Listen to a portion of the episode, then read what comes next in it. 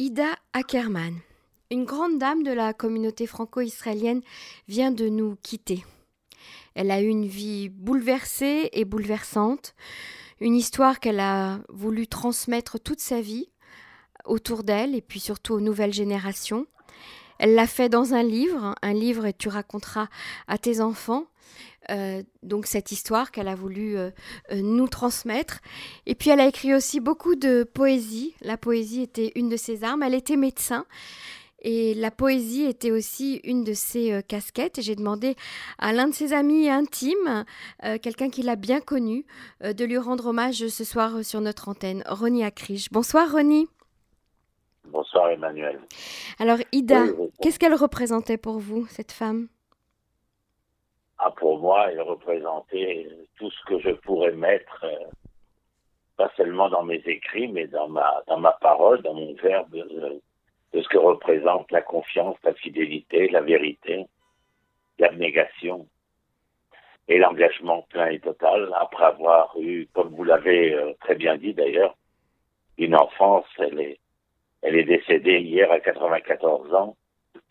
Elle est née quelques années avant la, prise du pouvoir euh, d'Hitler. Ils ont habité Berlin, ils se sont enfuis vers la France. Comme tous les réfugiés, cette histoire que nous connaissons, mais à travers Ida, c'était euh, une volonté euh, de faire concernant la transmission, le témoignage, mm-hmm et, particulièrement une transmission et un témoignage qui se faisait euh, de manière euh, optimiste, c'est-à-dire être capable, et c'était un des messages essentiels, être capable de faire entrevoir et percevoir le devenir possible à travers tous les, toutes les crises, tous les drames et toutes les tragédies possibles. Elle, elle va choisir euh, de devenir euh, médecin, pédiatre et, psychanalyste.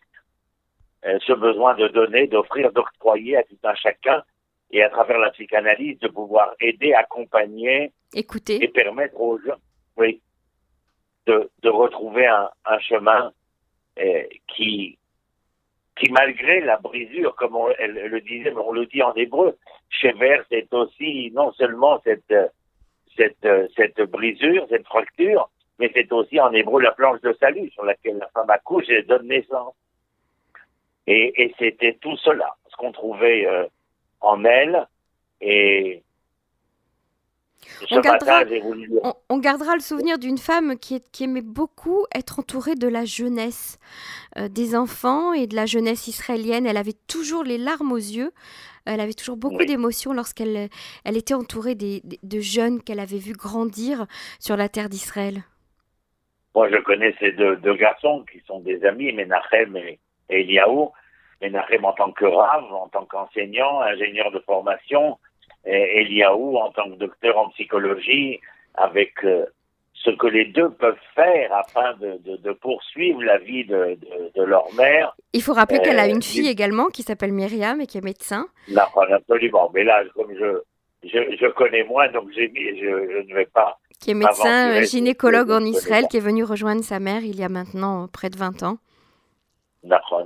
Et, donc, à travers ces enfants, on voit bien évidemment le personnage avec qui j'ai eu la chance, de, comme on dit-on, de prendre le café, de manger quelques gâteaux et de pouvoir avoir des discussions à bâton rompu en dehors des, des, des euh, comment dire, des conversations, des dialogues, des échanges téléphoniques euh, de manière régulière. Et, et elle s'était, il y a avant le corona, euh, euh brisé le, le fémur en tombant près de chez elle et, j'avais été la visiter à l'hôpital. Même là, c'est encore une fois, c'est une fracture. Et vous étiez en face non pas de quelqu'un qui venait à un âge euh, quand même euh, avancé, avoir eu le, le, le fémur euh, fracturé, parler continuellement de, de cette planche de salut, c'est-à-dire du devenir. Et comme vous le précisiez, être entouré d'enfants, c'était bien évidemment pouvoir être témoin au quotidien euh, du devenir. Euh, grâce à Dieu, elle a, elle a eu ses enfants sont mariés, elle a eu les petits enfants, elle a vu les arrière petits enfants, et, et je crois que elle était, elle était tout simplement formidable, avec un courage extraordinaire. Juste le 26 juillet 1982, elle écrit quelque chose dans euh, ce qu'elle appelle les poèmes roux. Il y aura deux tomes. Et elle dit ainsi Pierre rose, lumière rose, au soleil couchant, avec un brin de lune en croissant entre deux créneaux de murailles là-haut.